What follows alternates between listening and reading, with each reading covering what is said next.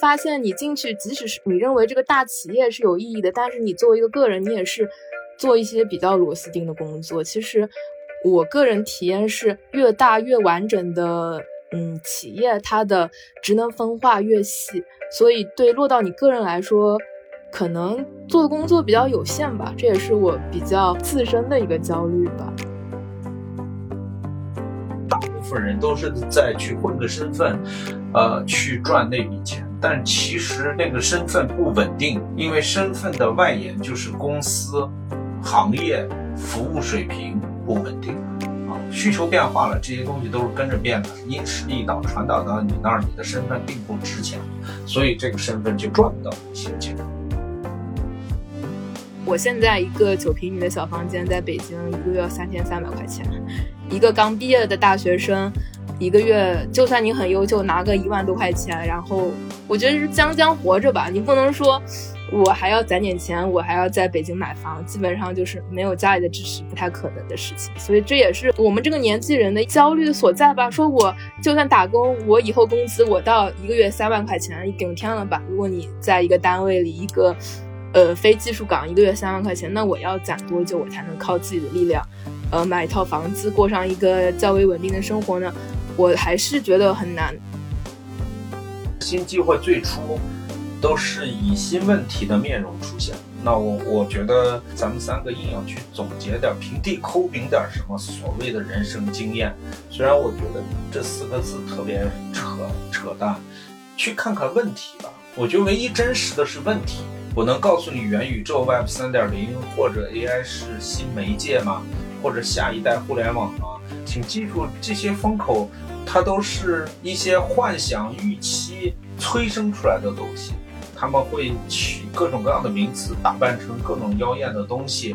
它背后都有目的，比如融资啊，比如说让更多人接盘呀，它有各种各样的目的，甚甚至自媒体骗你的流量。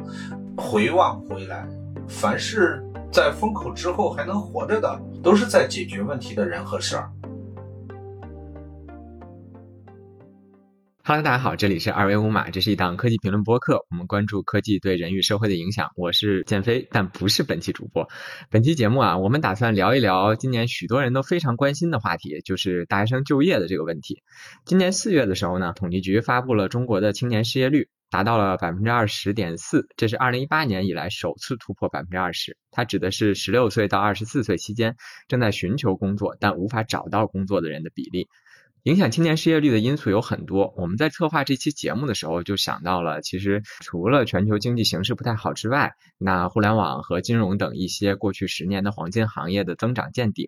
啊，以及这个智能制造与人工智能技术对很多劳动岗位的替代，呃，人才结构与就业市场脱钩等等，这些都会影响到大学生的就业啊。那这么多因素，我们从哪儿开始聊呢？啊，我们这期节目就。干脆请到了一位即将在明年面临毕业的研二学生来担任我们的代班主播，来问问我和另外一个老帮菜啊，呃，小青先来跟大家打个招呼吧。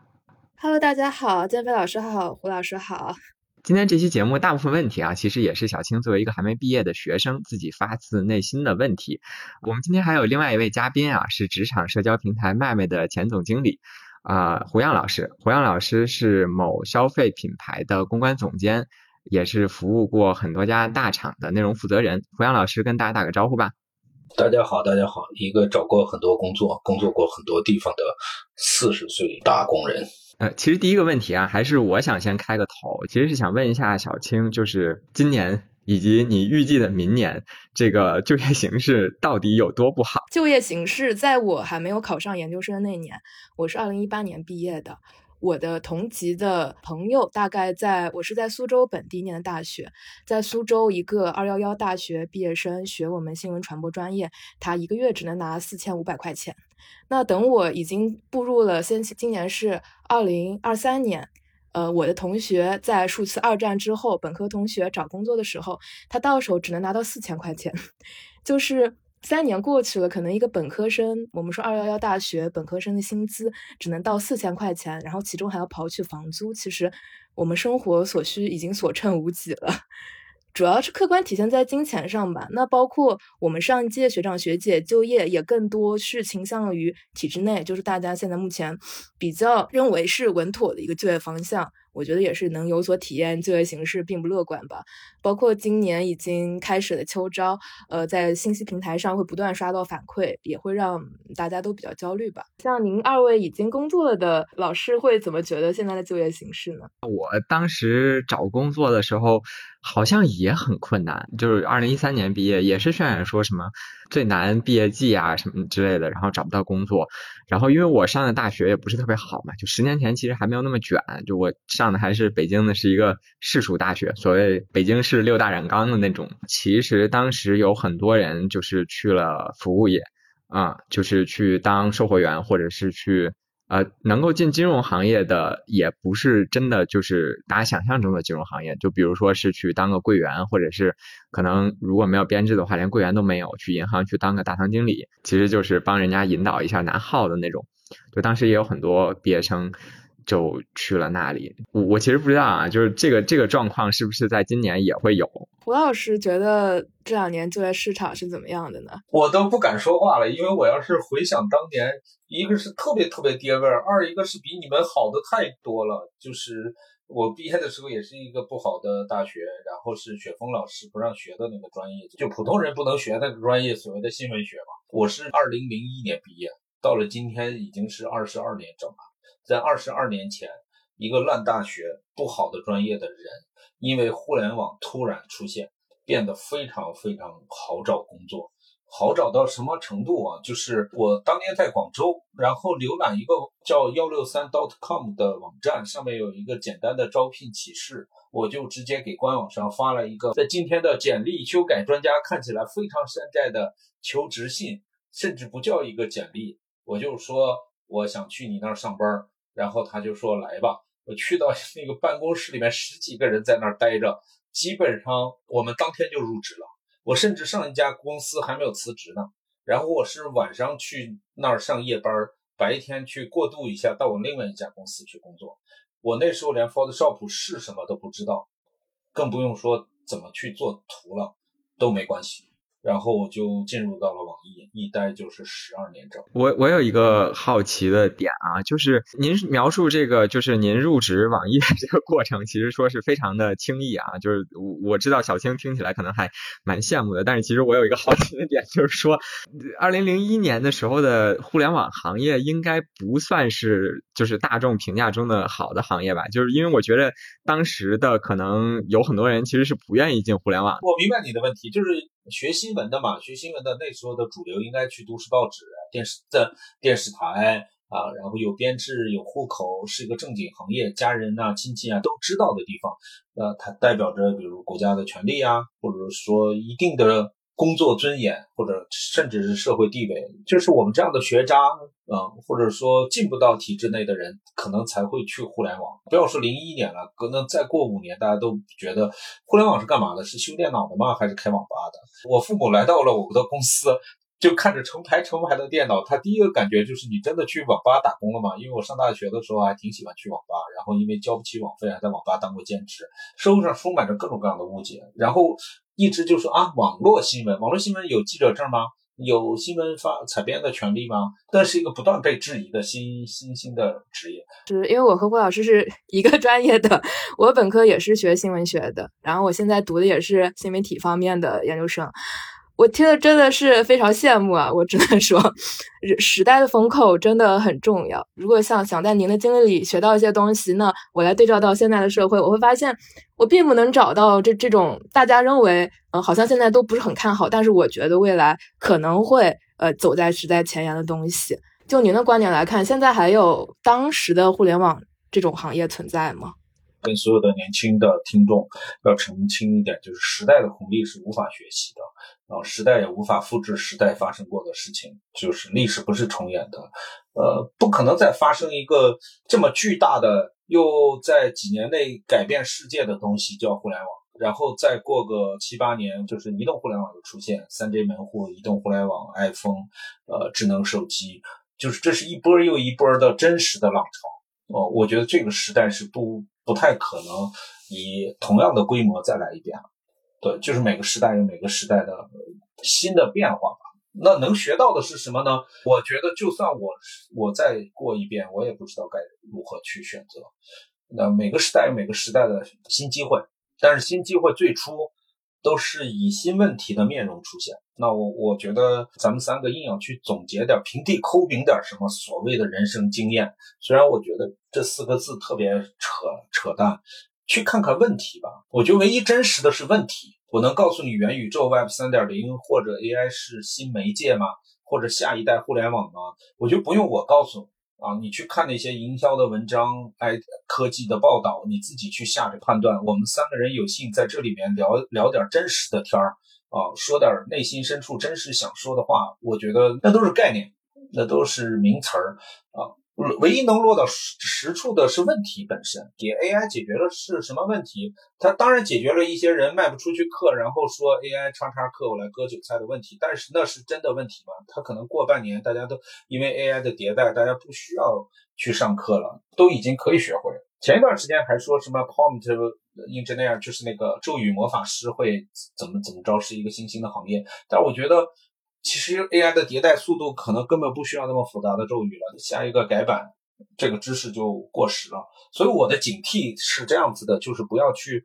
再寻找下一个互联网或者下一个 Web 三、Web 四了，而是看看我们周边的人，就是你认识的、你的亲戚朋友，他们有什么在信息上为难的地方和困惑的地方。我觉得这可能是我们工作的机会，这也是我们在大学里边可能老师没有意识到。啊，你们也没有主动去捕捉的事儿。哦，我觉得胡老师这个思路特别好，就是其实我们现在每一次谈到风口，不管是说行业的风口，还是说呃人生职业就业机遇的这种风口的时候，其实描述的都是一个答案，都不是。问题答案是有可能失败的，一道题可能有很多种答案，最后这些不同的答案之间还要竞争，然后最后可能只有一个答案在历史的洪流中成为了那个正确的答案。但是问题是始终存在的，就是刚刚胡老师在讲这个时候，我我就猛地就想起，就是那现在就是很多人都焦虑那个社会什么老龄化的那个问题，是不是养老这件事情现在它就是一个问题？它其实从十几年开始它就已经是一个问题了。然后我们也看到很多，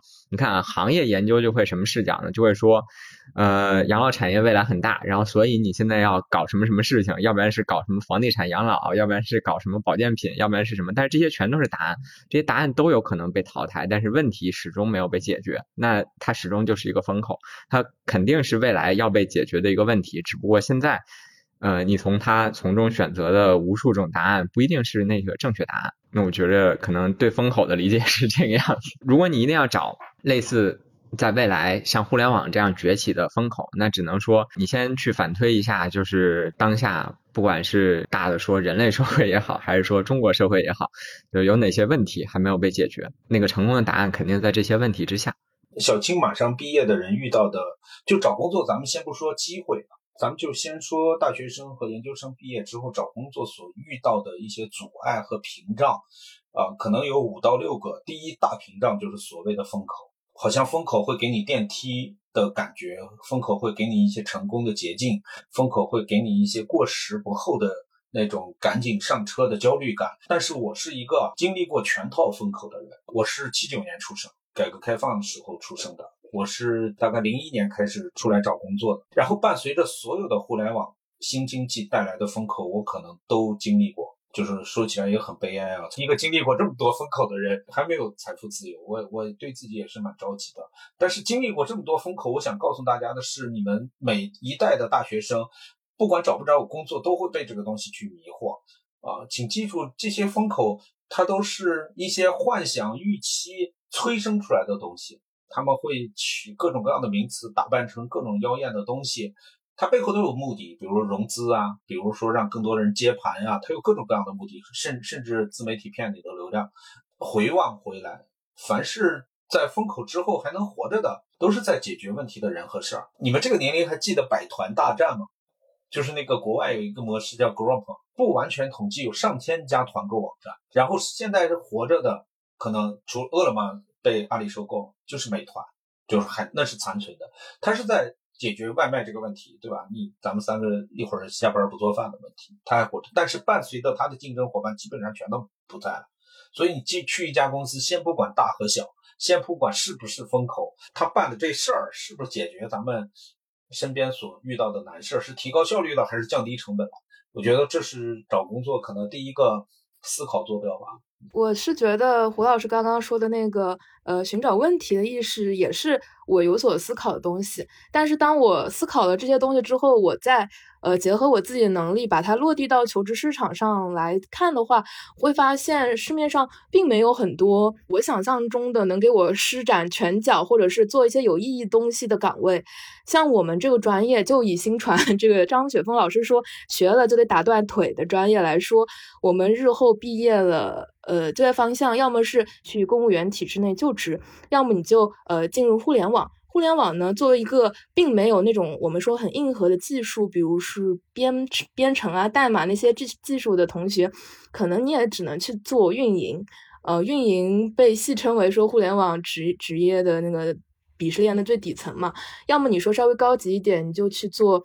产品经理。但是现在产品经理他也倾向于拥有呃技术的同学。除了互联网，那你就去企业里，也是偏向做一些职能方面的工作。但是像胡老师所说的，你去寻找问题，认为呃哪些领域会是所谓未来蓝海，哪些领域可以我做出一番拳脚改变，说。至少是让我觉得工作是有意义的吧。那会发现你进去，即使是你认为这个大企业是有意义的，但是你作为一个个人，你也是做一些比较螺丝钉的工作。其实我个人体验是，越大越完整的，嗯，企业它的职能分化越细，所以对落到你个人来说，可能做的工作比较有限吧。这也是我比较自身的一个焦虑吧。我从这个问题里面读到了两个问题，一个就是没有硬核技术，没有手艺怎么办？我觉得我前几年还在焦虑这件事情，这几年可能焦虑疲劳了，就或者有更大的焦虑的就不焦虑这个焦虑了。然后第二个问题就是，呃，我现在的大厂，呃，一进去就成螺丝钉了，这还有什么意义？这我如何成长？你更喜欢哪哪个问题？我们来聊一下。那我们就一个个来吧。这两个问题其实我都挺想知道答案的。你觉得哪个问题更重要？对你现在？可能第一个吧，因为我也不是那么确定，说我以后要进入大厂工作。但是其实也是整个社会普遍问题啊。你文科生去任何一家企业，可能都比较像螺丝钉，说稍微大一点的企业。但是我更关心怎么缓解我的没有技术的焦虑。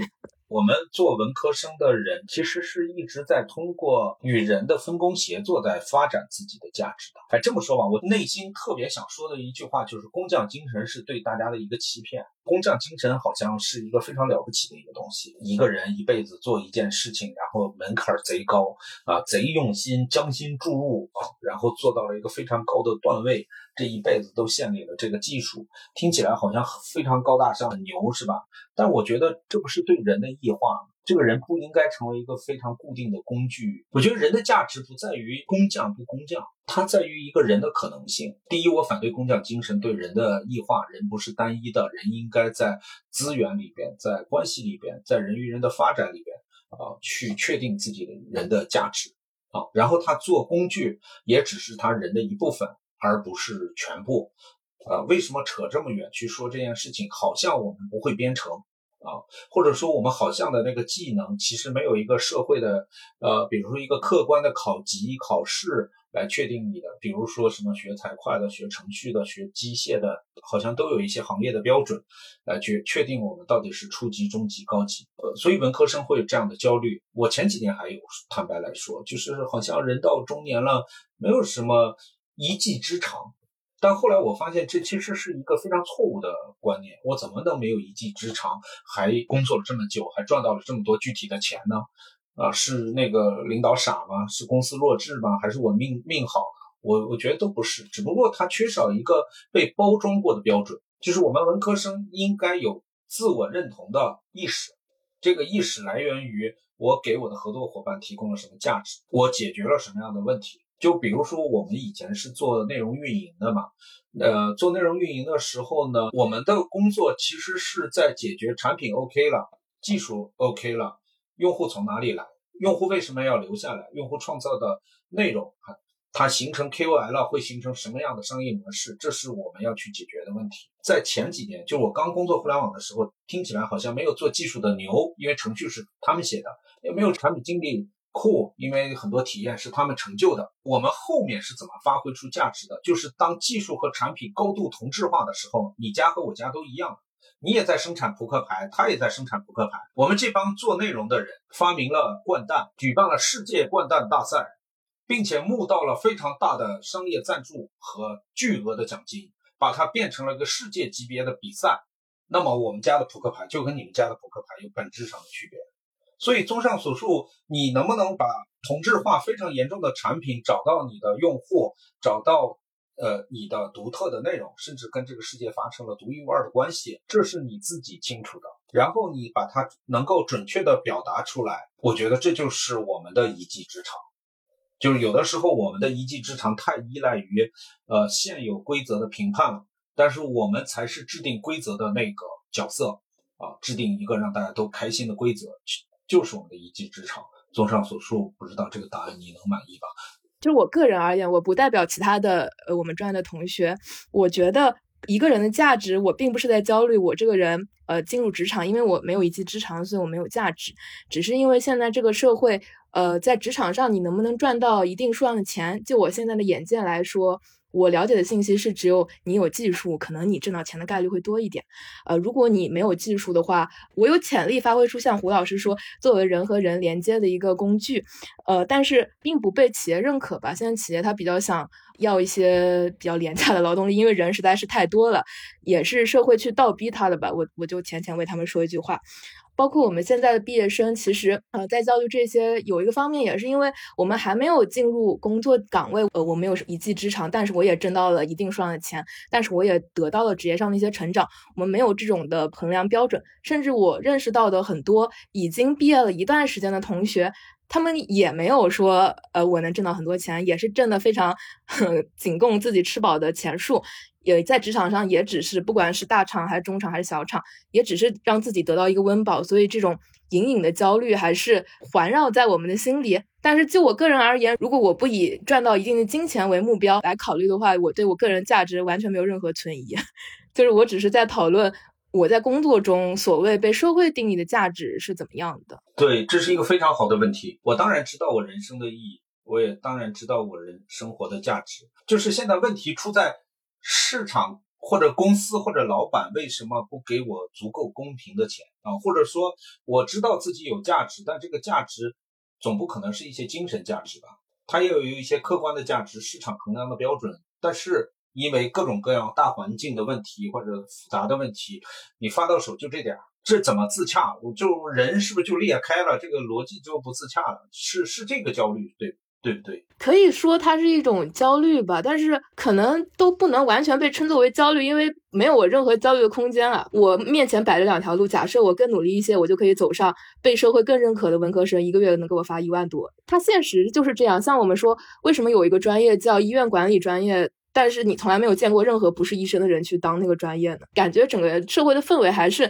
你想要做到管理层，首先你得有技术，你才能去做人和人沟通的这样的一个职业。就算我们文科生有能力去做这样的岗位，但是同等条件下，企业还是会选择所谓打个双引号更理科的同学。这个问题就是刚才小青在描述的时候，其实我就想到一个啊，就是这也是我自己的观点啊，因为它仅局限于这个新闻传播这个专业。首先有一点就是，我觉着呃，新闻传播这个专业从来就没有能够让人发家致富过，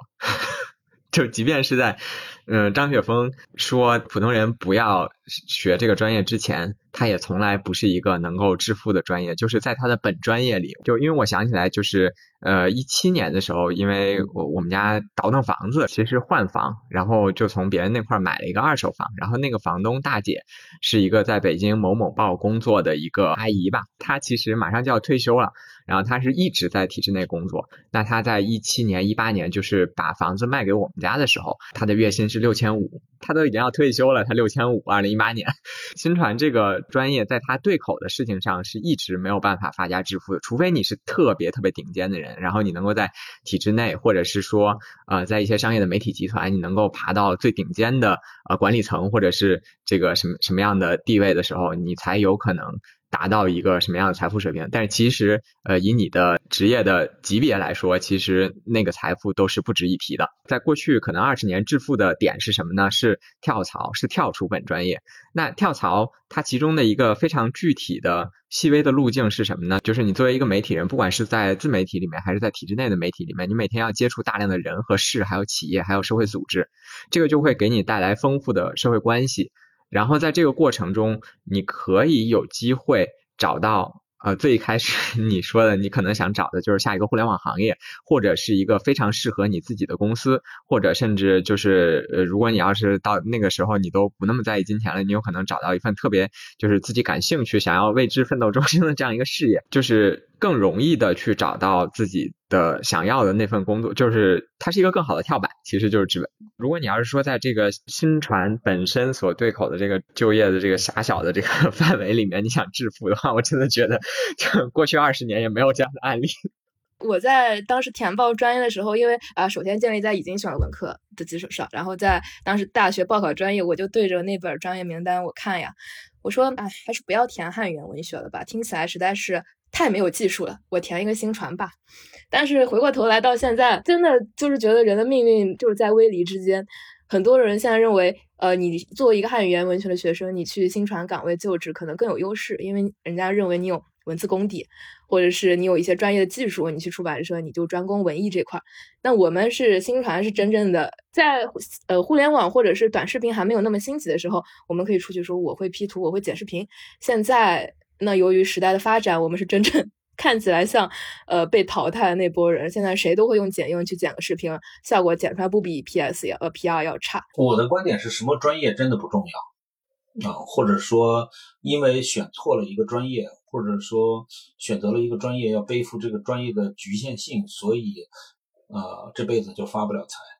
就是我是学新闻的。呃，我的那帮同学们，有的是去都市报纸很多年，也有去电视台很多年的。确实是在我们呃互联网狂飙发展过程中，我们会拿一些股票上的钱啊，然后他们其实还是一个死工资，然后又等着报纸凋零、报业萎缩，然后工资非但没有涨，而且会降。啊，但是他们也有大量的就业余时间去干别的事情，该转行的也都转行了。你当然可以抱怨啊，我不但选错了专业，我还入错了行，我还没有跟得上时代发展的红利，我是不是就完蛋了呢？如果我三十来岁，我当然会容易得出这样的一个结论。但如果四十来岁了，我反倒想说的是，什么专业根本不重要，重要的是你怎么塑造自己发展的可能性。就是这个世界上有两种钱嘛，一种是规定好的钱啊，就是你上这个班儿。呃，服从这个职级，呃，满足这个发展路径，熬到这个时间，呃，去拿你规定的钱。这个规定的钱都是有一套成熟的规则的。换句话来说，是你拿这个身份去赚那个钱，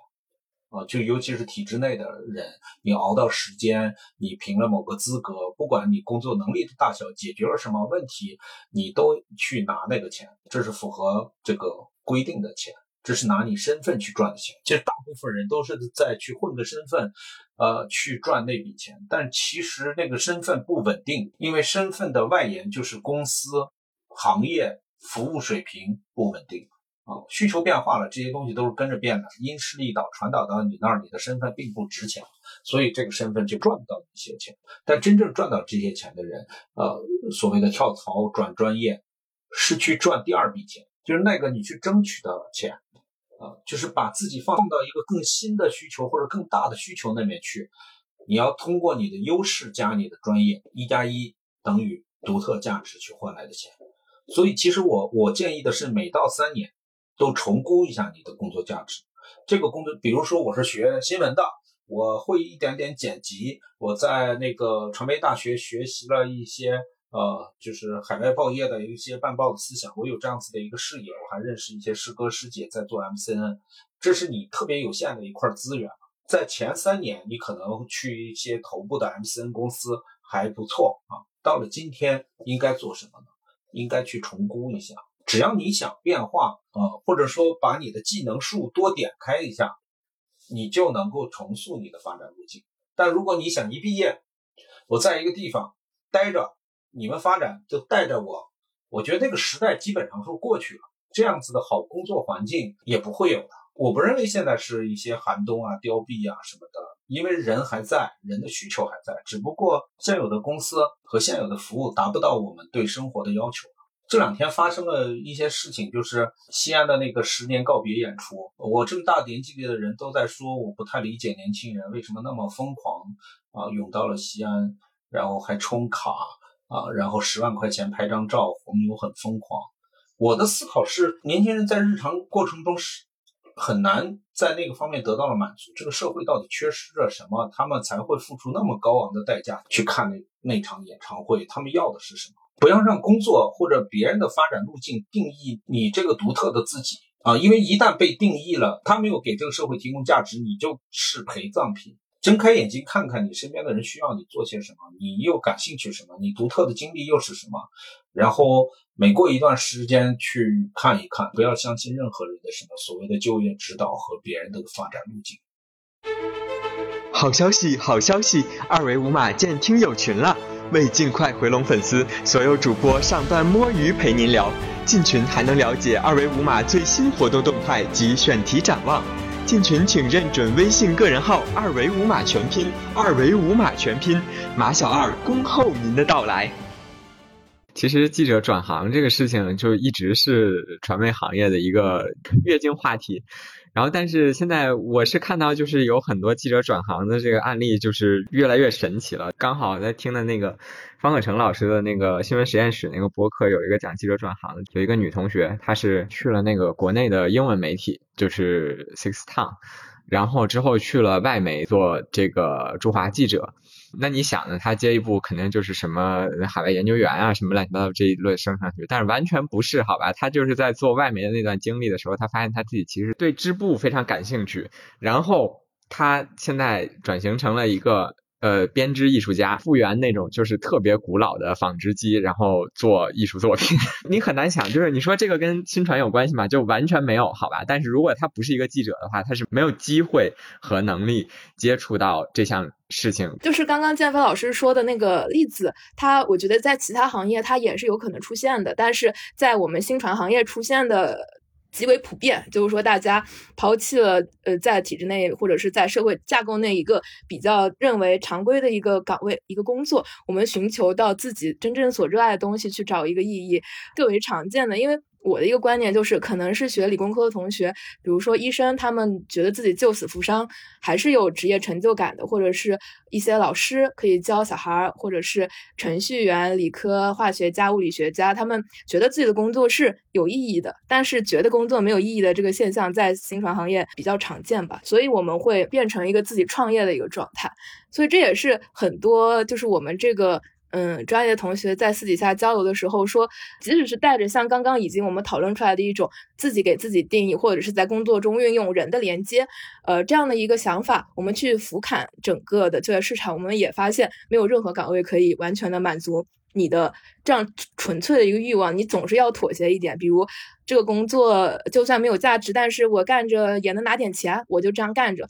其实这种事情是很磨损你的心力的，因为我觉得人的精力是有限的。当你白天累了一天回到家，你晚上就，呃，一个比较精力正常人很难再想说，嗯，我要呃自我审视一下这段时间，还看看别的工作机会啊，说或者是看看别的就业方向。所以这也是当下年轻人说，嗯，我们卷也卷不动了，就干脆直接躺了，就这样有一天混一天吧。这这也是一种比较常见的心理状态吧。我觉得这不是一个中传学生要面对的问题。我觉得，就算你刚才提到的非常专业的建筑师、医生，都在面临着新的啊身份的转移或者新的能力的转移。就是一个建筑师，可能大多数人在学校里面培养的可能是设计、盖房子，但是其实没有那么多房子让他盖呢。他是不是要去转，比如说监理啊、项目管理啊、呃房地产运营啊等等等等这个大行业里面的新工种？或者说新职业，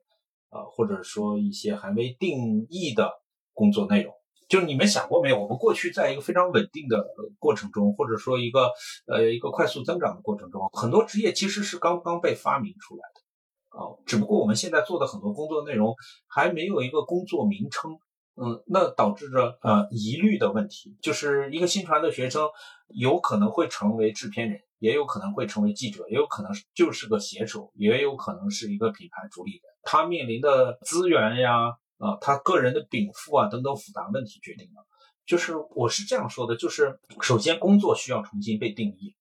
我们不要让我们接触到的工作去定义自己啊。我觉得要保保证保持最大的灵活性和适用性，不管是呃商业环境好的时代，还是行商业环境较为。呃，冷的时代，我觉得都要保持一个这样子的一个状态，就是我们十一个人上场踢球了，呃，你是中锋，我是后卫，他是守门员，呃，但其实我们的任务并不是维持我们的身份，我们的任务是比赛，就是踢进去一个球啊，所以后卫也可以得分啊，守门员也可以去助攻啊，呃，那我们学新闻的也好，学程序的也好，都有可能在位置上被人否定，或者在工作头衔上被人否定，但是。否定不了的是我们解决的那个问题，我们提供的那个价值。所以我觉得，其实这么多大学生失业的问题，或者找工作难的问题，是不是反推一下？就先别说公司的问题，我们来看看是不是教育本身出了问题？教育本身有没有在更新自己的教育内容？教育有没有教我们定义自己或者塑造自己，和如何养成一个有价值的自己？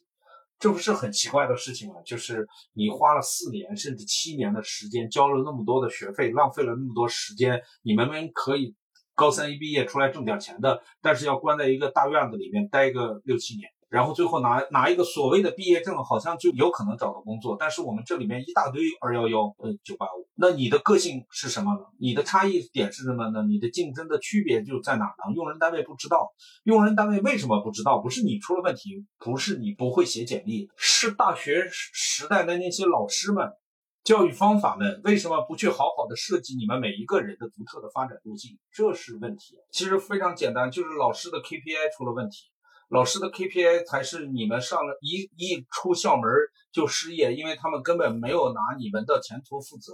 没跟自己的前途绑定。就是我开个脑洞啊，那一个老师的收入和或者学术成绩和你们学生的。呃，就业水平挂钩呢？中国的大学就是海量扩招之后，大学虽然它在人数上没有做到啊，但是它在某种程度上变成了一种基础教育，就尤其是在本科这个阶段。然后其中的某一些专业其实是更为明显的，就尤其是那些就是呃行业变动比较快的专业。你想，就是那你编教材要多少年？编完那个教材，然后你再给这个学生用。然后学生学了四年，然后再出来，这已经过时了。就是其实比较典型的，在计算机专业也是这这个样子。就是你计算机专业如果真的想毕业出来找一个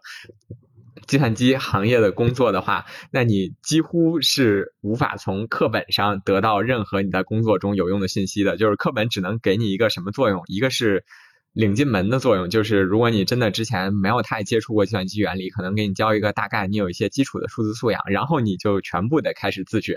呃，是是处于这样的一个状态。就是在这些行业变动比较快的领域里面，它其实大学起到的就是一个基础教育的工作。然后另外一个就是我们刚才谈话的时候，其实反复的谈到，在呃教育系统也好，或者是在教育系统完成了之后的这个呃就业市场里面也好的一个。呃，社会框架或者是说这个社会规训的这么一个问题，我觉得失业率高对于框架的失灵是一个好事啊，就是呃，对于你摆脱框架来说是一个好事啊。这个框架之所以能够存在，是因为这个框架还是给了大家一些好处的，就是比如说，如果你要是按照以前的呃主线叙事的，就是一个刻板印象中的中国人生，就是你从小学开始卷你的学习，然后一直卷到大学毕业，可能还在考个研，然后考完研之后呢，然后你就想办法要进这个呃什么大厂，或者是进体制，或者是进这样精就是高增长的行业和精英的这个行业里面去，然后不断的工作九九六，然后加班，然后到三十五岁以后，然后结婚生子买房，然后就这这这一套嘛。但是其实就是这这一套只是字面上看起来似乎很幸福。但其实你说一个人九九六，他怎么可能幸福呢？一个人从小从小学开始卷学习，他卷到大学毕业，童年都没有，这个人怎么可能幸福呢？这根本就不可能的。就是你只是看起来这条线很稳，你只要做了第一步，大概率就会完成第二步，大概率就会完成第三步。你看起来有一个确定性的东西，但是这个确定性对于每个个体来说，极有可能是不幸福的。就是我有一个确定性的不幸福在这个地方，但是现在反而是这个链条，它没有办法保证你做完第一步之后就。做第二步了，这就意味着整个链条它没有付出它应该有的保障的义务，那你也就不需要尽到往下一步走的义务，这个社会规训就消失了。以前大家都在网上就喜欢看一个什么日本的那个广告片，说人生不是一场马拉松，是一个旷野。人生现在就是旷野，马拉松的跑道不存在。回应建飞老这个观点，我我是觉得，呃，首先这观点听起来肯定是很对的，但是如果出于实际考虑的话，这个社会呃的架构还是比较适合跑马拉松的地方，就是对于想选择旷野的同学来说，就是要分分外困难，而且现在毕业生人也很多嘛。然后包括其实我能理解胡杨老师的意思，就是觉得大学老师并不应该是一份那么轻松的职业，你既然要承担到教书育人的这样的一个职责，你就应该自己去。呃，接触时代，接触行业的变化，而不是说这些是你们年轻人应该遭受的社会捶打。其实大学老师的呃考评也是一个比较重要的问题吧。就是我观察到的，说虽然国家它呃出台了，就是出手了一些政策，他想要解决。呃，我们就业的一个困难，比如他现在说重视就业率、失业率很高这个现象，但是下面人他并没有办法很快的扭转，很快的达到国家指定的那 KPI。现在对于青教教师、青年教师来说，你只要不升成副教授，你没有达到我们学院呃一年要为学院创造发了多少篇论文，有多少个科研项目要做成，达不到这个要求，你就失去了这个岗位。但是他其实并没有对已经有编制的老师造成一些威胁，而且这种要求其实跟学生就业率也没什么关系，只是他青年教师个人的成绩，他们用更多的心思去呃钻研所谓的科研去了，而且嗯更少的心思去关心学生吧，这是我的一个感受。就是在在我们这些局外人看来啊，不是企业不需要人，企业永远需要人，需要给他带来发展、带来利润的人。如果这个利润能够支付得起。这个用人成本啊，他当然不会拒绝人。呃，我觉得企业如果拉 HR 来做访谈，HR 都会说招人很难啊。但是一方面，你们找工作也很难。那这里面的 gap 到底是谁负责任呢？啊，我我觉得让青年老师负责任有点不公平。啊，我们节目发出之后，高校的老师肯定会喷我的，因为我非常理解你们，你们想为学生负责，你们也要养家，你们也要糊口，你们要拿足够多的论文去评级。但其实我们今天做节目，我们超脱一点来讲，是不是面对这么严重的就业压压力，我们的高校的这个考评体系是非常之奇怪的，就是既要求这个老师们面子上过得去啊，就是完成所谓的学学术成绩。又要让老师呃教出能够找到工作的学生，这里边其实是很难为一个人的。能不能有两套考评体体系？老师是不是能走两种序列？有一些老师我就想像雪峰老师一样的，就是我就要教出一些能找得上工作的呃学生，我让普通孩子一毕业就能自食其力，不给家长添麻烦。自己把自己养活了，想想在一个小城市买房，他就能够过一个普通人应该过的体面生活，是不是应该允许这样的老师存在？是不是也应该让这样的老师过上足够体面的生活？是不是当这个老师看着自己的这个十年没更新的 PPT，有一个公司说：“老师，你来啊，到我们这儿呃企业 HR 了了了解一下我们 HR 明年的招人的需求，我培训你一下，我培训你一个月，然后你回去就能更新你的教学大纲。”我觉得这个事情不难，因为我之前在某个高校。帮助这个大三、大四的学生了解，比如影视工业呀，了解这个自媒体啊。我教他们的时候，老师都在旁边听，就是他们没有时间、没有精力，也没有机会去接触到企业的用人要求。大部分老师都是人心向善的，想自己的工作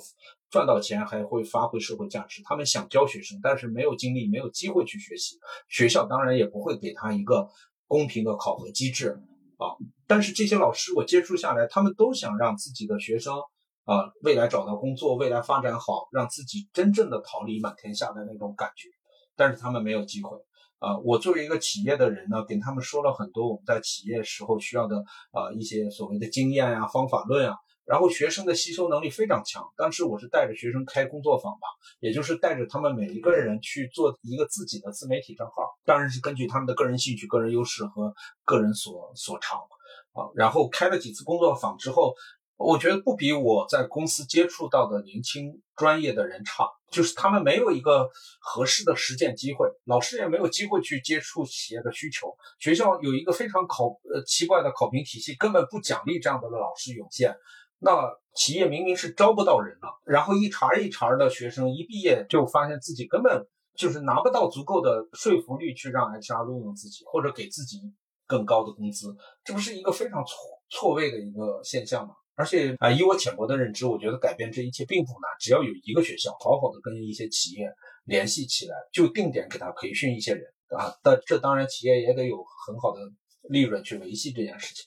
像胡老师说的那种定点联系的这种企业，在我本科的时候，我们我们学校就有那种所谓的呃，就是和我们学院合作紧密的企业呀。然后我们现在其实也有，但是其实它只是名头上说的比较好听的东西。就对我个人而言啊，就是没有可能别的同学觉得对他们有用，就是对我个人而言，其实并没有给我给到很大的帮助。而且就像胡老师说，就是为什么 HR 现在招不到人，但是我没有失业，我只能是说两者的这个期望不匹配。现在并不是说没有优秀的同学，而是所谓你觉得不错、优秀的同学是很多的。你就算把它叠上很多名头，说我要九八五的，我要二幺幺的，我也还要优秀同学。那在我们这个专业还是很多的，其就是大家被卷的，其实人人呃基本上都能具备那种大家现在认可刚毕业的学生应该具有的能力。那你作为一个企业，怎么去筛选？雇佣谁呢？那只能是说，要么就是降低点标呃薪资标准，要么就是说我再拔高这个呃条件。但是你拔高条件的话，那些条件比较好的同学就觉得自己应该配得上更多的工资，可能是和经济有有那么点关系吧。现在整个大环境都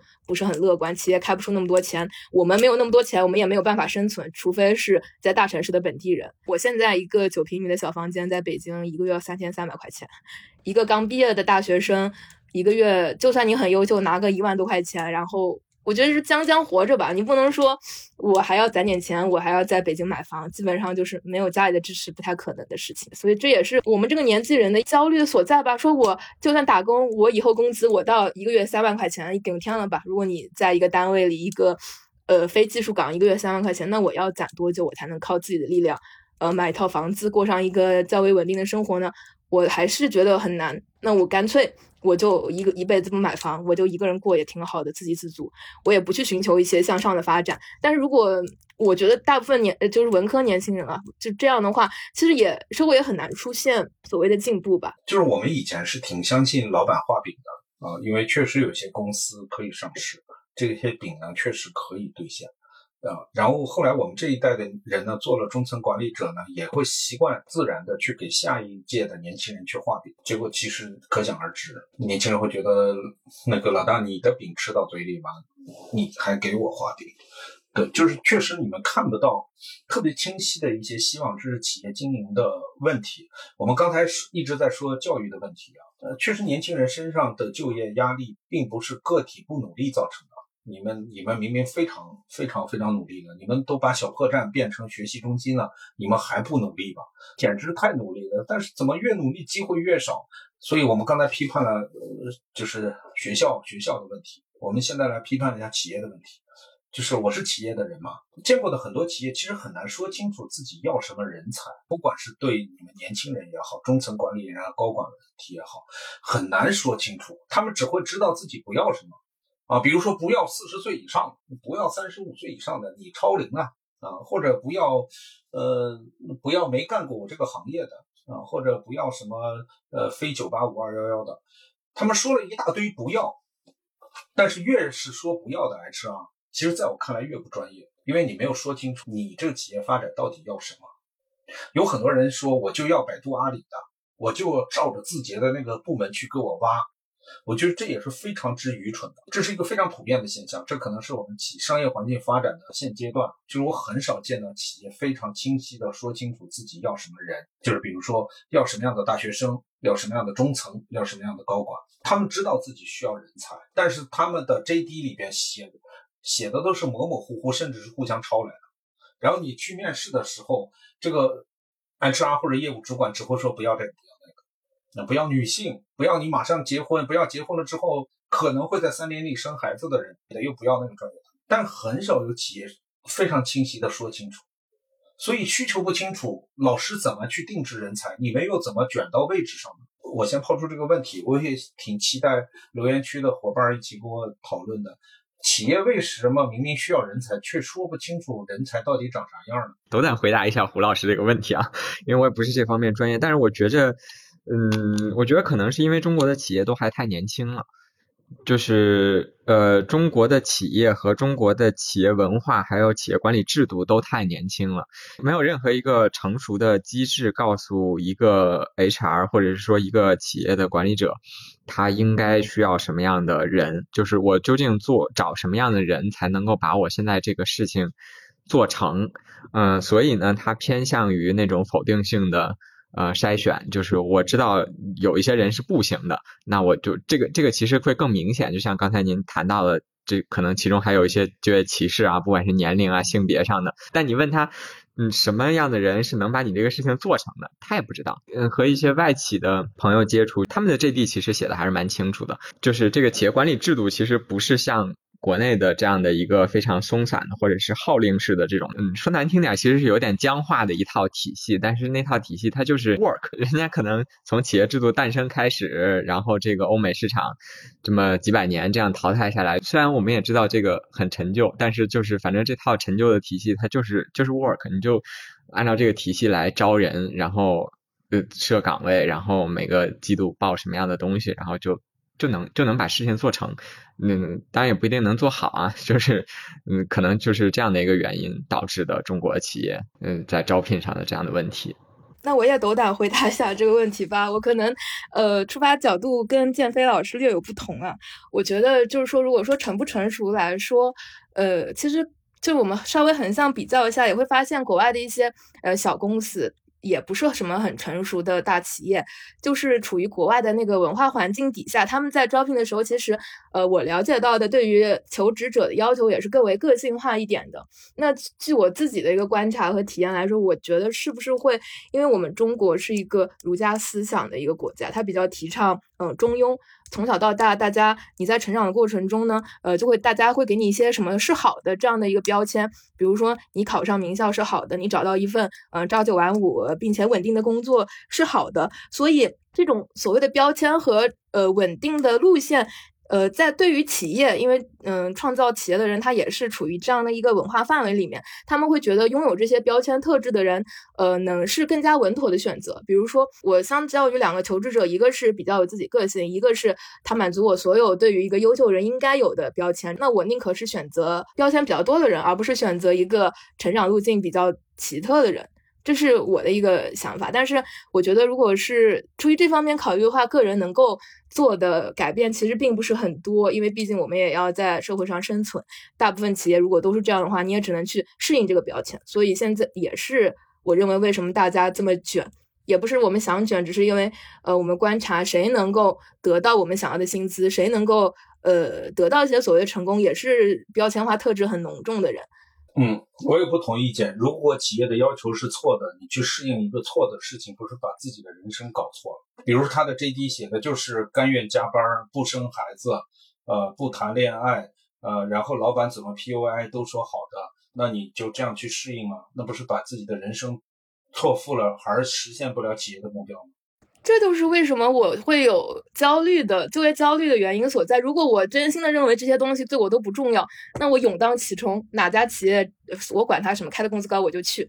呃，正是因为就是我或者是跟我同类的年轻人不愿意这样去为了工作牺牲自己的原则或者是生命，但是在求职市场上又找不到可以对应进去的位置，所以我们会有。嗯，今天聊到主题，我们会有就业焦虑。我理解一下，就是大部分企业都挺糟心的，除了去糟心的适应，难道还有别的解法吗？这是我们做节目的意义吗？就如果每个企业都那么厉害啊，你们每个人只要好好的做自己，就会被公平的筛选，那还要我们媒体干什么？还要我们的批判精神干什么？这就是我们三三个不同年纪的人、不同角度人谈话的意义。所以，我们帮我们要帮助企业。的进步，我们要逆向淘汰一些不 OK 的招聘的这个问题。其实有两种解法，我说出来，其实呃怎么说呢？不敢说给大家扩大视野，可能说作为一个发展中的模式，跟大家讨论一下啊。我觉得一个是呃，就是建飞刚才说的，很多企业其实没有经历过成功，他没有经历过成功，就没有建立过成功的人才。他没有建立过成功的人才，就无法把成功人的模型列出来写到 JD 里边去。广大的大学生们或者人才们听到这个节目之后，我觉得其实可以淘汰一部分这样子的公司了。如果他的 JD 都是复制来的，那他们公司肯定没有成功模式加以提取、加以抽象。他的 HR 一定是不专业的，他的业务老大一定是没有过过这个 JD 的。这种公司你去就是错付青春，给再多的钱，你大体也不会给太多的钱。我们要集体淘汰的一种 JD 的写法。另外一种就是说，我们能不能够反向的帮助公司去进步和提升？就是听我们播客的自媒体的朋友们，这一点是向你们去对话和交流的。你们能不能够放大一些，就是帮助一些企业，比如说，呃，什么是好的产品经理，什么是适合，比如新能源厂子的，适合这个 AI 应用厂子的，适合这种呃新文化或者新消费厂子的产品经理、市场营销、推广人才。呃，用你们自媒体的力量给他们列清楚，因为你们见得多识的广，你们接触过优足够优秀的公司，然后把足够优秀的人才模板更新到你们自媒体上，让公司去学习。啊，这样的话，他们的要求会更清晰一点，然后要求不清晰的公司也会知道如何去提高。然后另外一个就是我所处的公司曾经采用过一个特别行之有效的筛选人才的方法，就是我也说不清楚我要什么人，我确实说不清楚，我也不能瞎编，我但是我也不想去抄 JD，我怎么办呢？我就举办一个商业比赛，啊，谷歌也做过哦，然后大的微软也做过这种商业比赛，就是把企业遇到的一些难题，企业内部也解决不了，所以要招人去解决。我把题目告诉大家，你们只要参与筛选成功，就给一个辛苦的费用。啊，就是支付一定的报酬，然后如果是在商业比赛里边得到专业评委和公司高管的一致认可，我会采取更多的呃报酬给你，你也可以选择入职公司，甚至可以选择接接受公司的投资，成立一个新的子公司或者新的工作室，这也是很多大学生应该关注的求职方向。这种模式很好的规避了不专业的 HR，呃，然后去筛选你，然后打击你，然后或或者说。呃，去修理你，然后你们又不得不适应这样搅成一团的奇怪的筛选人才的方式。我所以我就建议很多大学生。呃，除了考研和和提高这个社会资源，或者去大厂去去实习，是不是有一条路就多盯一些商赛，去参加一些商业比赛，把你们把你们的那个学识放到实战中去。一旦进入的这个商赛环境里面，企业内部的讲师和培训的老师就会给你非常真诚的交流，然后让你们把这些作品搞得非常靠谱。另外，你们会进入到一个非常真实的环境，这样的话，你们的简历里面就会写上比较好的实战经验。啊，这样的话，我觉得是一个比较比较好的这个与公司交流的方式。然后，另外还有一条路，就是没有商赛，也没有那么多好的自媒体帮我们去呃筛选这些啊，HR 就是不进步，对吧？这是非常大概率的事情。把自己在 B 站、小红书、抖音表达出来，把自己的能力、使命、愿景、价值观、爱好和为之疯狂的事情表达清楚，不要再晒你吃过什么、消费过什么。向这个社会表现你即将带来什么新的价值？我觉得这是每个年轻人可能除了本科学位之外的必修课吧。啊，在这个过程中，你你就会迭代自己，你也会认知自己，你的优点会放大，你的弱点会曝光，呃，把弱点继续的修改。这样的话，你有十万粉丝，你还需要简历吗？你就已经线上接单了，各位。对于胡老师刚刚说的那个呃做自媒体账号这个事情，我说一点我的观察，就是呃为什么说现在很多就是包括您或者是我刷自媒体的时候，刷到很多都是说自己去哪儿吃去哪儿玩，因为现在这种类型的自媒体它是最好变现的，大家都是利益导向的。这样的一个思维模式。那如果我做呃展现我个人能力的，其实就是这个社会没有这种规则，说我如果在平台上展现我的个人能力，我就能被 HR 呃好的 HR 盯上，我就能进入公司得到一个好的岗位。反而是如果我展现出一些呃吃喝玩乐的东西，那就会有呃广告找上我，我就能假设现在小红书的，据我了解，报价是你的粉丝量除以十。假设你有嗯一千个粉丝，那你植入一条广告就是一百块钱，一万个就是一千块钱，是这样报价的，是小红书平台。这样的单你你能接几单？你是一个月一万块钱的工资，然后工作三年之后涨到两万五，然后做这样的工作计划，还是这个月弄个一两万公司，然后假模假式的探个店，然后挣个两千块钱，到底哪个 OK？这就是个人权衡啊，因为 年轻人普遍不相信老板 画的饼了。我觉得这个内容的门槛既然这么低，这么多年轻人都那么容易的能赚到这样的钱，那么这个钱就马上会不好赚。什么自媒体都是在刚刚出现的时候出现的那个火起来之后，就有大量同类的出现，然后之后谁能火就是凭时运吧，因为你做同样东西的一个爆火的和一个没有火的，其实并内容上并没有很大区别，就能火的就我认为要么是背后有呃中介公司，要么就是他运气好，就是我是这样觉得的，一条内容爆火了，他的运势 他就开始火了。做一个自媒体去表达自己，然后把它变成一个电子简历。当 HR 看见你的时候，除了你那写的那一页纸，还能知道你在自媒体上做了很多知识的传播、问题的解决和自己自己的一个学习的历程。然后有多少粉丝呢？我觉得看个人魅力，但总比没有好。这是我的第一个观点啊！你反驳我的观点或者不同意见，在于我做那个火不了，所以我要去做吃喝玩乐的东西。但既然这么想，吃喝玩乐的门槛和水准就会很高。吃喝玩乐的钱是哪来的？不是大风刮来的，是餐饮老板的利润换来的。当那么多人去带货去做，那你是不是要做出更高的成绩？这个反倒难度高了。但是在这个世界上，你掌握的一项技能，比如说你的技能就是去分析，呃，一个呃英国媒体的发展历程。我觉得这个可能是很偏门的、很小众的。但是它有可能是有用的。你难道是为了所谓的几个带货的几百块钱，放弃了自己对未来人生和工作的经营啊？啊，我觉得这是特别得不偿失的。那那些爆火的东西为什么火？它当然有助推，它当然有运气。但是我觉得长期以来来看，他们肯定是提供了更稀缺的价值。啊，我觉得如果不去这么分析，那么整个抖音、知乎、小红书都陷入到了一个不可知论。我们每个人去做自媒体，就跟摸彩票一样，这个我觉得太古怪了。那种非常有个人意义的呃呃自媒体当然是很好的，但我是说，为什么现在大家可能据我观察，其实我的朋友做自媒体也是倾向于吃喝玩乐类型的，是因为呃目前吃喝玩乐更好变现，而就是精深于个人意义的，他这种做了。并不能被 HR 认可，就是短期来看，我没有什么奔头，可能这是呃出现的一个一个原因吧。就也并不代表我认为我们做自媒体就应该做吃喝玩乐。我觉得呃做一些有意义的东西也是会收获自己的粉丝，然后在不经意的时候可以带货。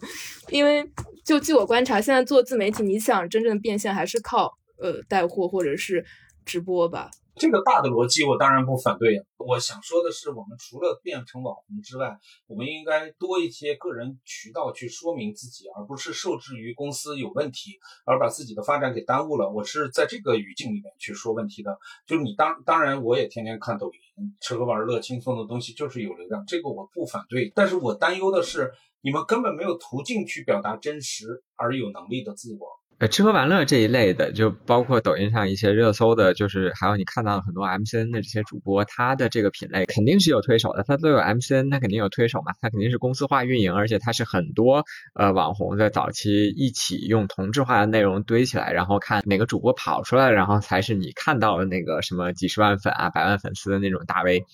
就是如果你去效仿这种模式出来的内容品类的话，就会导致你陷入。嗯，我们用俗话说一点，就是会陷入你和资本之间的。竞争关系就是对面是一个公司，我们不说它是个资本，对面是个公司，好吧？他一次孵化十个、二十个主播，然后但是你是单枪匹马，没钱没资源，然后你再跟他做同样的内容，除非你是毕加索在世，你是贝多芬在世，否则的话，你怎么可能在一个这样的品类上头去跟对面的就这样的唱跳主播啊也好什么去去竞争呢？这是不可能的。抖音可能最后一次公布 DAU 已经是呃两三年前了，那会儿是六点五亿左右吧，那现在。肯定更高了，然后呢，还有包括小红书啊，然后呃 B 站啊，其实现在 DAU 都蛮高，都应该是过亿的这样的 App，它的内容池就是它的用户池子是非常大的，它对于内容的需求分类也是非常细的，就有可能你对于一个用户来说，他今天刷三十分钟的视频，他需要看二十五分钟的这个。擦边和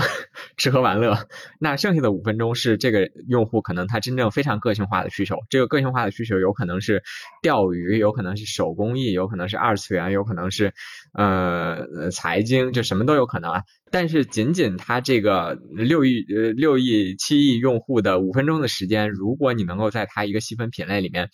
做到非常的大，对于你来说也是一个非常有价值的事情。我们做副业的很重要的一个目标，其实是胡老师刚刚提到的，就是自我的表达，就是你还是要考虑你想做什么，以及你擅长做什么，然后再去结合，嗯，可能别人的一些成功的这个方法论，能结合的就结合，结合不了的话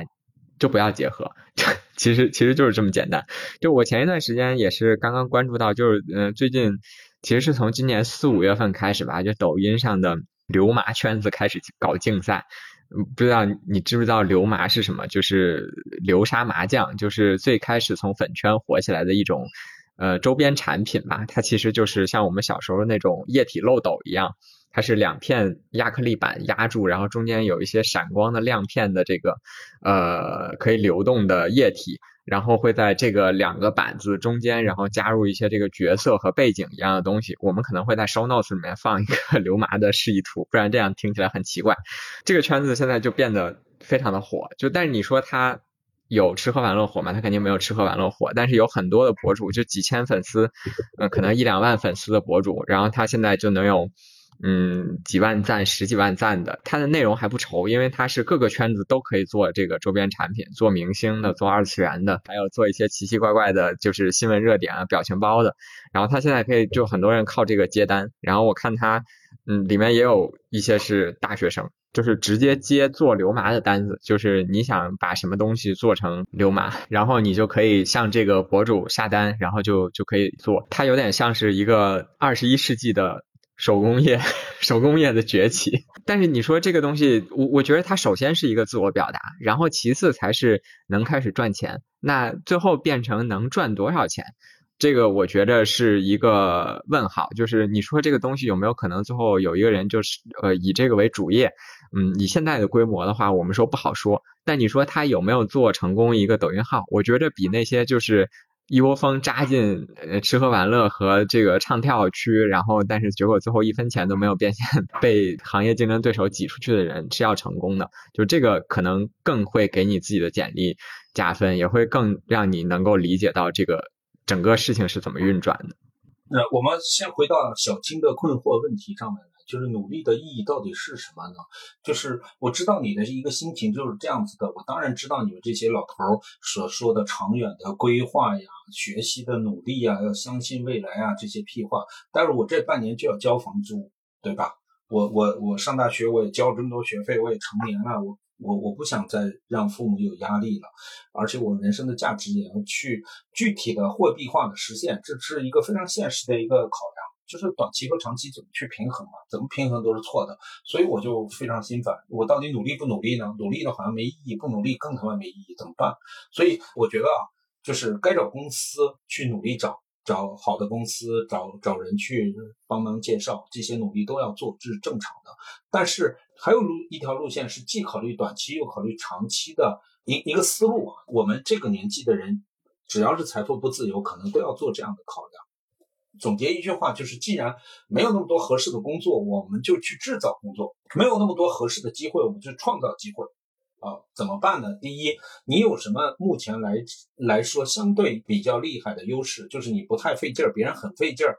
啊，你就能达到的一些小成绩。什么是你相对有热情，不要钱你就可以你干还有乐趣的事情，啊，或者说你有一些独特的资源，或者有一些朋友老找你白嫖的那件事儿，比如说有些人就老想找我做婚礼主持人，我以前根本没发现我这方面的能力，然后我还蛮快乐的啊，我可以当个婚礼主持人的，就然后我也当过，然后气氛贼好。第二，你身边你能接触到的有限的资源，对于你的这个热情、你资源、你的能力，它的具体的需求是什么？就比如说你去做我的主持人啊，或者说帮我改一下我的企业明天的演讲稿件啊，最好上两个段子。第三，你在什么地方可以交付什么服务？就是去开放麦做主持人，然后发现新人，做个俱乐部，然后挣他们的钱。所以这是没有工作，我重新定义给自己重新定义的一个工作的全部过程，就是很多负能量嘛。然后我在马路对面一家一家的酒吧去问，你们这个空地挺好的，我组织点演员可以来讲开放麦吗？那时候根本没有组织好演员，但是有了这个场地，我就可以建一个群，哎，谁要过来练段子？今天晚上我这个酒吧可以八点钟到九点钟。然后没有观众，没有观众，但是有了演员，有了有了场地，我就去找观众啊。就是疫情的间间断断的时间，也有了观众。呃，其实我觉得假以时日也能够卖钱，也能够给老板带来酒水。呃，然后最后这些人啊，一起做播客啊，一起做俱乐部啊，啊，然后这里面再出现一个下一个徐志胜，下一个周奇墨，我跟着挣点小钱也能够 OK 啊。就这是自己摸索出来的，我也绝对有热情和有兴趣，也能把我有限的资源放到一个还很合适的位置。所以这个世界上根本没有设计过所谓的脱口秀俱乐部主持人这个职业，任何大九八五二幺幺也没有培训过一个所谓的单口喜剧俱乐部的经营流程。但是有需要啊，有那么多附近的大厂抑郁青年。北大清华的学生就想到六道口开心一个小时，再回去加班儿，或者他也有一些愤满的东西想冲到台子台子上把它说出来，让大家消化一下自己，这就是需求呀。我我只是提供了一个服务，加了几个群而已，啊，它当然没有变成一个多么有规模的、有价值的事情吧。但是我觉得这可能是短期和长期的一个平衡，它解决了一群人的问题。演员没出练段子，然后观众呃想就近乐呵一下，不想跑东边，不想去买商演的票，所以其实是可以这样去经营自己的。当社会没有好的适合你的工作，当社会不是那么去公平呃的对待你，你马上去交房租，呃，我觉得不妨从身边下手，哦，就是做一些自己 OK，别人 OK，然后让对方打钱嘛。针对胡老师说的这个方法，呃，我个人也是觉得非常受用的。但是我还是有两个呃小小疑惑，就是呃，对于我来说，像您刚刚说的那种做脱口秀或者开放麦的话，呃，对于我们刚毕业的年轻人来说。嗯，我觉得还是一件需要资本的事情，就是不管是我要其中的运作，我需要一些资金上的储备，我需要一些打起步资金，还是说我需要一些时间去做这个事情，就是建立在它是我的一个兼职，它我还是有一个正职工作，建立在这种条件之下，我的时间和我的金钱其实嗯，并不能说非常呃充沛的去。呃，运作这件事情，还有一个就是，其实像我们大学里教的，不仅是一些过时的知识，而且是一些没有用的知识。就是我并没有从什么渠道去了解到，我如果要去做一个开放麦，我应该有有哪些方面是我要注意的，有哪些地方，嗯，是我嗯可以尽量不要踩坑的。就这些，我不知道怎么去开始，我连相关的可能说网上看看经验这种地方可能都找不到。对，就是如果说我想要去做我的一个。呃，比较长期有价值的事情，我可能会从这两个方面是稍微有一点困惑吧。OK，我要回答那个问题，就是非常简单，四个字：你要开始。就是咱俩不可能规划好了一切，然后你冲进去，别人有个机会等着你，然后从头到尾的跟你教，然后把你保护好，让你一点亏都不吃，不可能。但是你要开始，这个用最低成本的开始。什么叫最低成本的开始？就是去一个开放麦，坐到那儿听一下，听完了之后加工作人员的微信。说下一次演出叫我熬，下一次再去看，看第三次的时候，你就会有三四个演员的微信，然后问问他们，如果像我这样的人组织一场说段子的地方，我们学校有一个场地，你们需要我提供什么样的服务？我需要注意什么？这是第四次，就是你要把一个非常大的一个事情切割成非常小的东西，让你非常没有压力的、非常舒适的去进入。你刚才说需要资本啊，需要知识啊，需要啥？我觉得你都不需要。你需要一个环境，你需要身边这些人去干这些事情，你去观察，你去抄作业，你去学习，你去感受。你需要坐到那儿，然后有个人说：“小青你能当志愿者吗？没有钱，但是解决一顿饭。”好啊，好啊，好啊。我觉得你要开始就可以了。我在大学的时候就有两个开始嘛，就为什么会找到网易的工作，就是因为那时候我们兰州有一个文学青年的论坛。然后我整天上去泡着写小说呀、回帖啊什么的。然后有一次，我就跟那个管理的人说，我能不能负责一个板块？然后我就加入到了这个群体里边，开始了所谓的网管生涯，或者叫那时候叫版主生涯。就是你去参与吧。那既然这个学校或者学校给你的实习单位并不能满足你的知识来源。你就多给自己创造一些环境，多开几个副本。这个号练得不好，你就换个服务器嘛，就就这么简单。听呃胡老师说的，我也非常感慨。看到之前看到一句话说，呃，成功的人都是精力非常充沛的人。我觉得在当下这个社会说的非常对。对于我们年轻人来说，你想要呃不放弃，我找到一份呃正职的工作，你需要付出努力，已经可以把你整个人榨干了。就实习回到家就只想在躺床上瘫着，我别说。我出去开放麦，我可能有时候手机我都不想玩。这确实是个精力管理的问题，就是现场调查一下，你的精力被什么东西浪费了，得到了预期的收益吗？我觉得我的精力被工作浪费了，就是上班这个事情对于我来说就是耗费我的精力的，因为我并不能够完全像您做到一样，说工作就是工作，生活就是生活。我在这个年纪段，我总想在呃去赋予我的工作一些意义。当当我没有办法，就是说。呃，找到那个意义的时候，整个上班的这个流程，即使说我呃开始的晚，结束的早，对我来说都是很耗费心力的东西。它不是说我身体上有多累，是我精神上会比较疲倦。就是你现在有一个实习工作，耗费了你很多的精力，然后导致你没有办法去发展更有机会的事儿，是这个状态吗？我周围大部分同龄人都是这个样子的，就是做一个实习工作和完成学业，已经没有精力去干别的事情了，对的。就算有精力，大家也会选择说，我都已经这么累了，我就找个地方放松一下。就很少有那种铁人说，我自我管理，我上完班，我再写完论文，我接着去自媒体创业，然后我就八个小时睡眠。我换个说法吧，学业肯定是要完成的，又找了一份工作，那这个工作应该给你带来更多的未来机会才对。就如果这个工作这么 OK 的话，我们干嘛要去干别的副业呢？那显然来说，这个工作不 OK 嘛。也就是回到了之前说的，其实市场上对于我们呃这种叠了这么多标签的文科生，并没有能够提供一个呃让我们或者是让我觉得呃有有干头的事情。我们特别像什么呢？就是这个市场上没给咱们准备靠谱的工作，不是像学金融学、建筑学、学医学、学学那个人工智能的人没有。我们得有强盗精神，我们得去抢，让社会的认。在这个上面，我我觉得花时间花精力是值得的。你再去当螺丝钉，你当然累，因为你看不到未来，你还不得不干，这才是累。累不是说你体力上累，我觉得你体力上根本不累，是你坐在那儿看不到希望，你自己折磨折磨的累。对，就是一份工作，肯定是要不然现在给你钱，要不然给你呃未来有钱的这个路径，然后要不然就是你对这个工作本身的意义非常认可，比如说医疗工作啊，或者是慈善工作这种。那如果这个工作三个都不能给你，你在家里躺着，也就是多添一双筷子。这个工作现在不能给你钱，未来不能给你钱，也对你的人生没有任何意义。然后公司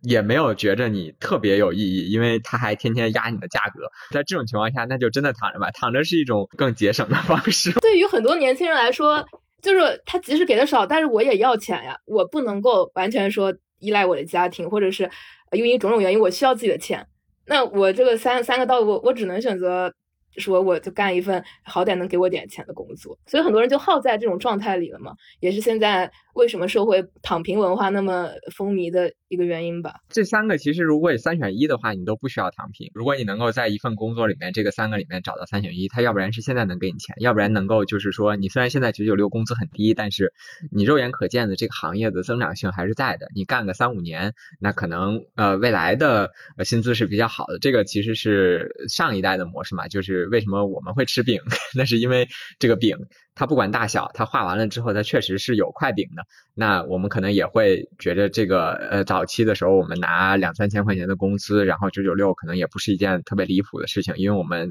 知道我们未来五年后就不是这个样子了。呃，那还有一个情况就是，我非常认可这个事业。就不管是新闻也好啊，这个医疗也好啊，或者是慈善事业也好啊，我觉着我甘愿为这个事情低价的付出我的终生，能够拯救另外一拨人，那这个。也可以继续干下去。这三种如果都没有的情况下，那就是还有两个选择，一个就是像刚刚胡呃胡老师提到的，就是说你需要自己去创造。你在自己创造的时候也是三选一，可能是二选一，就是因为如果你要是自己创造的时候，你没有就是很好的这个现金流的支持嘛。如果你的父母或你的家庭的情况下，那你可能就要考虑第一个就是这个事情能不能现在就给你带来钱。如果这个事情现在就能给你带来钱，我觉得你现在就去做，就不要犹豫。那就是，即便是没有任何公司，即便是没有任何就所谓的行业的存在，那其实更好啊。那是你发现了一个就是完全没有被人挖掘过的金矿，一个蓝海，你自己去做，你能赚到更多的钱，这个是比较合适的。那还有一种情况就是，这个事情你是真的爱的。就是它可能它的回报是非常的低的，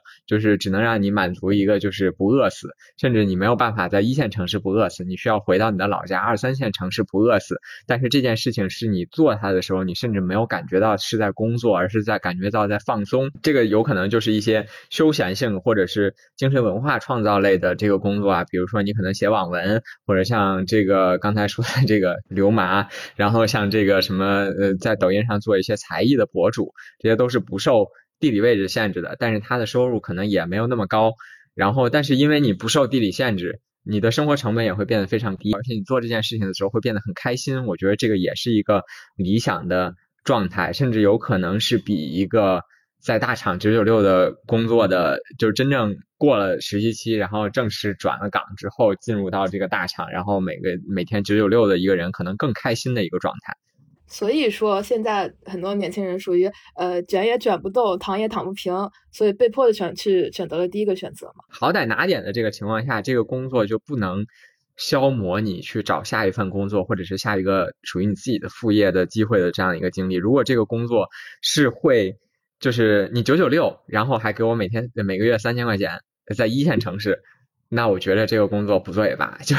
就就是这个样子。但可能是您二位就已经工作蛮长时间了。就我个人体验来说，现在市面上大部分工作都是这样工作，就只不过是给的高低罢了。就北京给你一万，像我老家给你五千，就是这种这种区别。我们来破解一下直变这个年轻人的千古难题，叫卷也卷不动，躺也躺不平，该怎么办？我们每个人都来回答这个问题吧。我们不要认为这是一个无解的问题，我们都呃绞尽脑汁。胆大妄为、胡说八道来，但是正面面对这个问题，因为我觉得我这个年龄也在面对卷也卷不动、躺也躺不平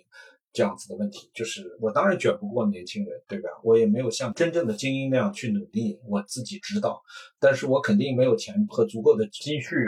躺在大理，说这辈子就这样了，我也不敢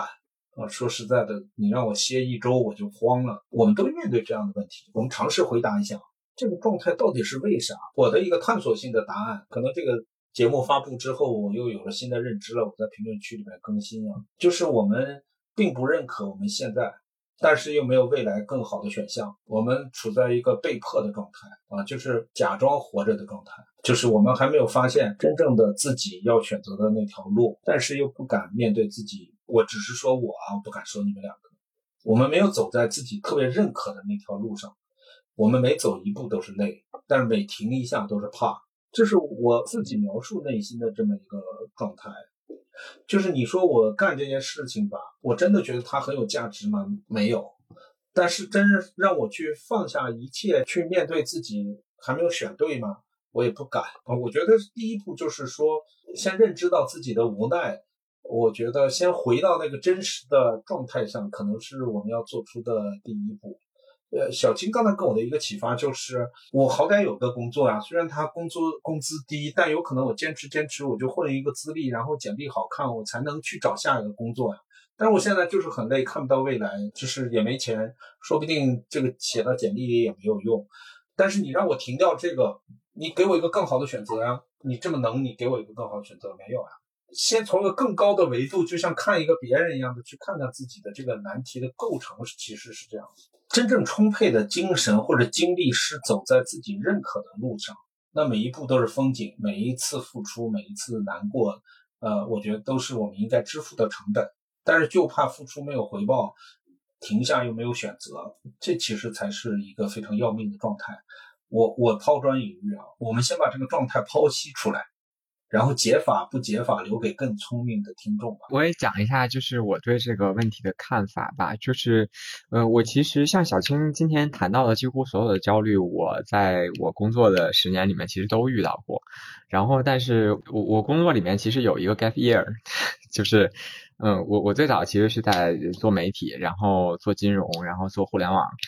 然后这个进到互联网之后干了三四年，然后中间 gap year 了一年。我在那个 gap year 的那一年，我其实对我自己的感触是非常大的。我觉着就是包括我现在回到互联网，其实是因为我重新发现，在这个互联网里面是有一些，就是我觉得，就我离开互联网，其实是我当时就是一九年、二零年的时候，我觉着互联网行业增长到头了。这个行业其实对于我来说，呃，我再继续干下去的话，它也不会再给我的履历上再添加任何一个精彩的一笔，或者是说，嗯，我能够财富自由怎么样？这个其实这个通道就大家都知道，二零呃一九年之后基本上就都关闭了。所以我决定离开互联网。但是离开互联网之后，决定去干嘛？我其实没有想太清楚，所以我就也是办创业，然后就办 gap year 就。摸鱼了一年，然后之后我就想清楚一件事情，就是就是因为其实是在创业嘛，没有没有现金流，然后那一年我就把生活成本压的特别低，我我是不用付房租的，但是在不付房租的情况下，我在北京一个月一个月一个人的生活成本也就一千多两千块钱不到，还没有学校食堂吃，这个跟小青还不一样，就是我吃吃外面的，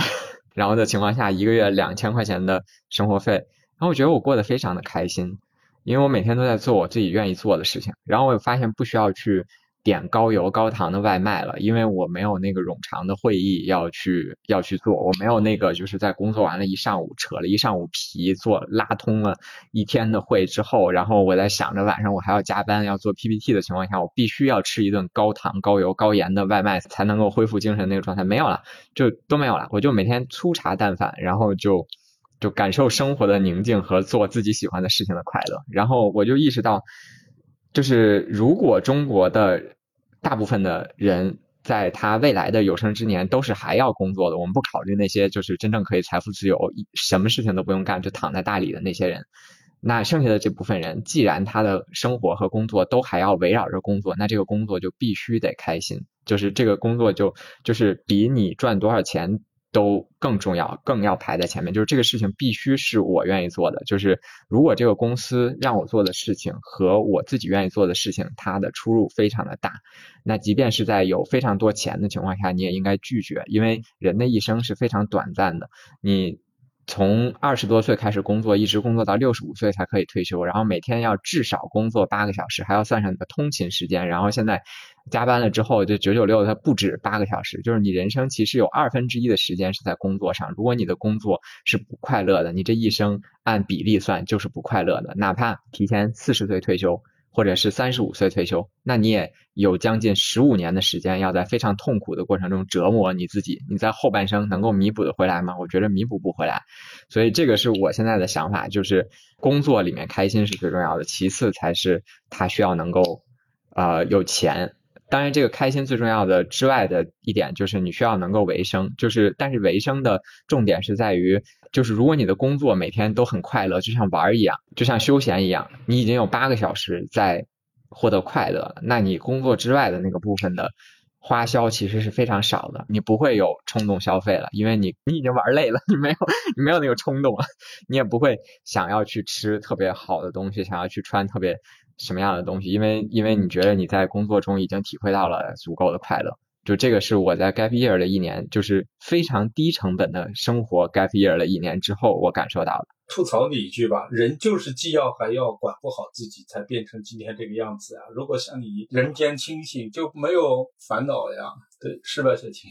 其实我觉得建飞老师那个状态当然是很好的了，但是呃，我们现在年轻人可能不是很能做得到吧。一是因为自媒体已经彻底的侵入了我们的生活，像小红书这种、B 站这种社交媒体，那它上面的内容发布者既然是为了赚钱，它肯定是要引导你消费的。那你现在在这种强大的信息流。二零年那会儿，可能是因为疫情的原因，还没有那么多呃可以消费的地方，就出去玩啊，或者是呃买什么东西。当疫情结束之后，这种气氛又起来了，你只要去想要说我休息一下，我接触一下社交媒体，那对于我来说，就难免会产生一些物欲。呃，很难说，我只要获得一份快乐我就足够了。人都是很贪婪的，我要获得很多的快乐。呃，特别是当工作不顺心的时候，我就更需要获得快乐了。然后呢，我也是这样认为的。我觉得，如果我是一个不用考虑经济呃困难的人，那我不会工作，我就是不会做市面上的工作，这是我内心的一个想法。我就天天待在家里钻研我自己喜欢的事情，然后再考虑创造财富的事情。我是不会去把自己陷入工作的鸿沟里面的。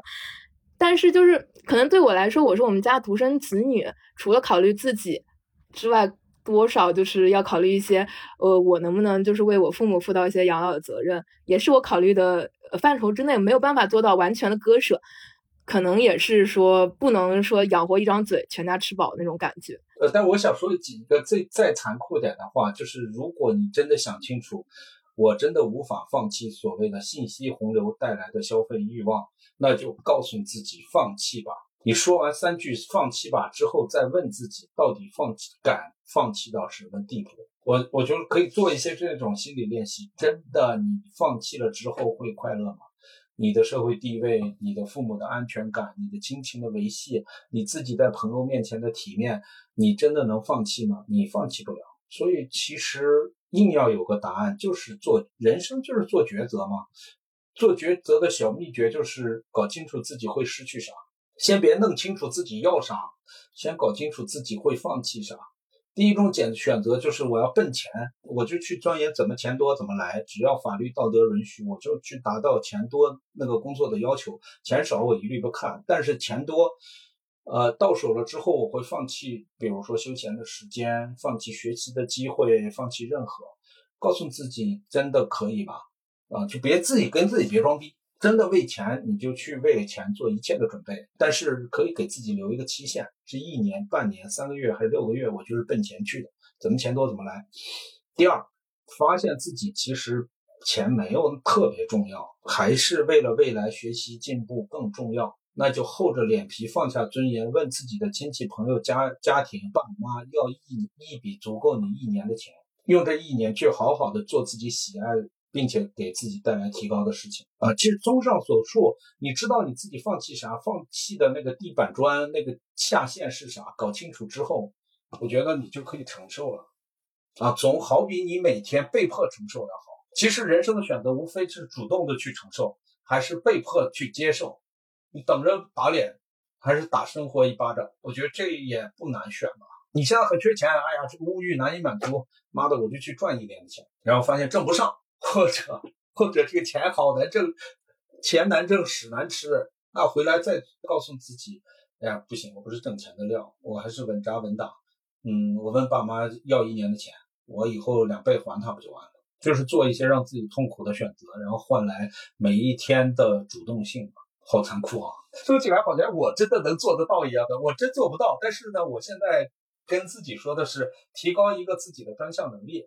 呃，降低一些不切实际的预期，呃，这是我能做到的。对，因为人毕竟是生活在这个社会中的嘛，我觉得能够完全，呃，不和别人比较的人，可能他早就成功了。像我我这种很普通水平的人，每次看见那种很轻松就能成功，虽然大家说没有人很轻松就成功，但是我觉得有的人就是命好。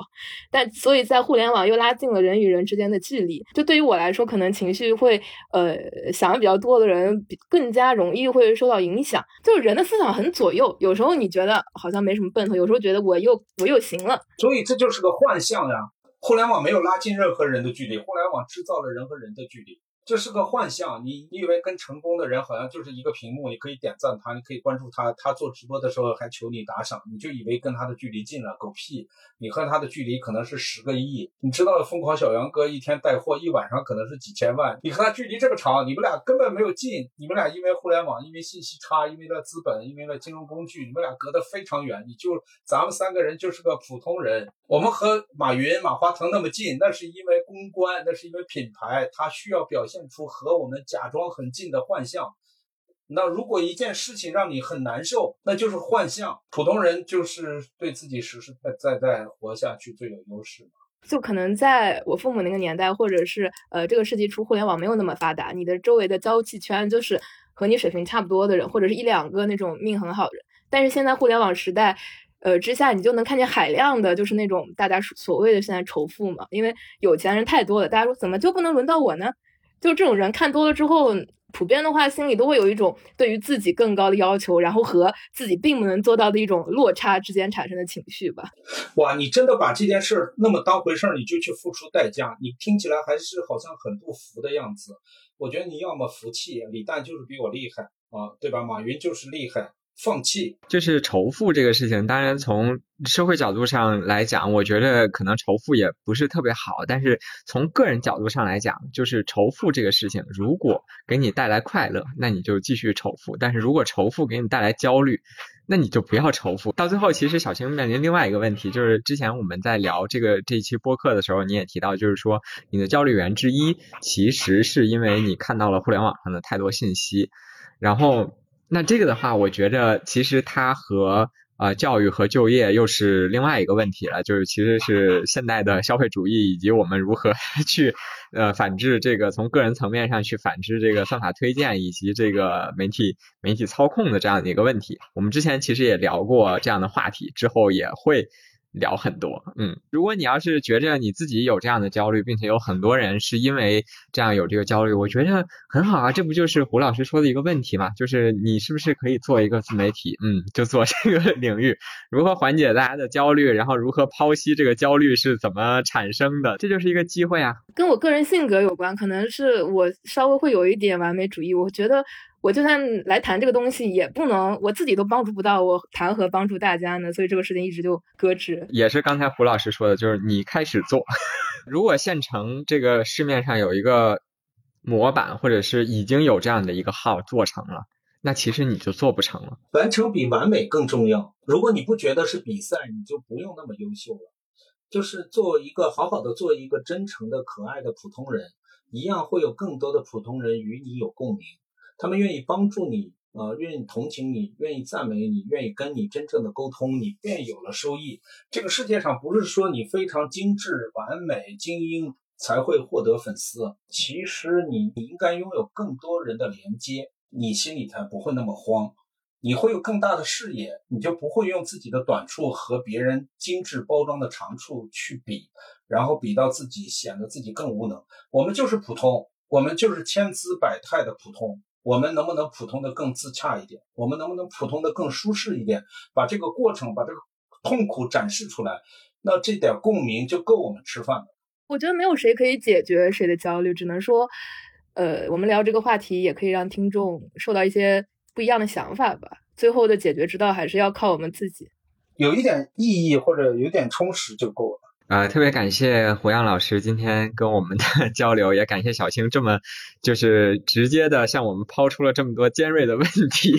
然后其实也给我们带来了很多新的信息增量啊，给我们两个已经离开校园很久的人带来了一些就是呃现在的真正的年轻人是如何思考当下的这个教育和就业的这个。